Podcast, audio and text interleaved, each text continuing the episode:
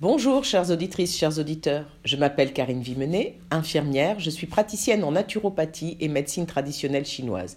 J'ai plus particulièrement complété ma formation par des modules approfondis en réflexologie, ventosothérapie et moxibustion ou encore en fleurs de bac.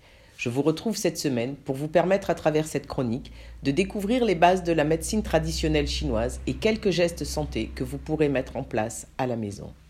Cette semaine, je vais vous parler de l'automne et plus particulièrement des émotions en lien avec le poumon, organe de la saison. Un poumon dysfonctionnant engendre, curieusement, un sentiment de tristesse. Pour préparer l'entrée dans l'automne, il est conseillé de privilégier des nuits de sommeil complètes, de s'habiller chaudement et d'opter pour une cure de vitamines.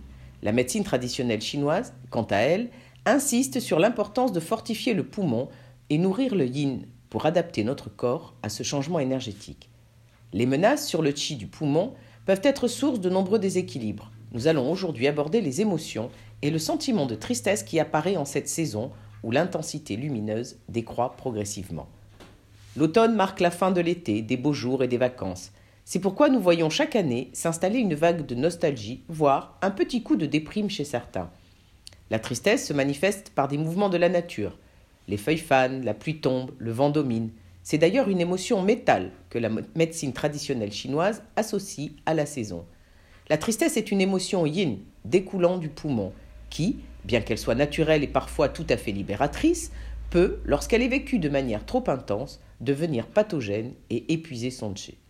Ainsi, renforcer l'énergie du poumon devrait, être une priorité lorsque l'automne pointe le bout de son nez, pour protéger notre organisme de relations qui ne nous épanouissent pas et préserver notre bien-être mental. Parce qu'elle est sous l'influence du métal, en automne règne une nouvelle énergie qui impose un besoin d'organisation, de contrôle et d'ordre. Il est conseillé de laisser de côté le dynamisme de l'été et de se concentrer sur le lâcher-prise, autrement dit, de ralentir le rythme, afin d'éviter les frustrations menant à l'apparition des troubles hivernaux. Bien se reposer et prendre le temps de s'adapter aux changements automnaux est essentiel pour vivre au mieux cette saison riche en transition.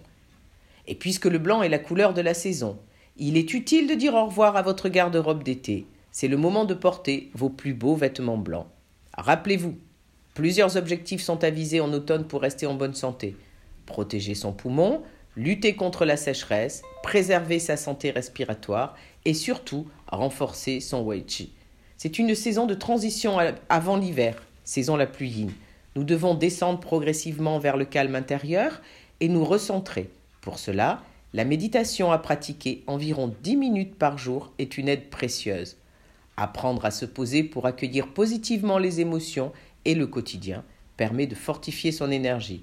La respiration consciente nous aide aussi à retrouver notre calme en cas de stress. Les promenades dans la nature sont nécessaires pour permettre à notre peau de profiter de la lumière naturelle du soleil.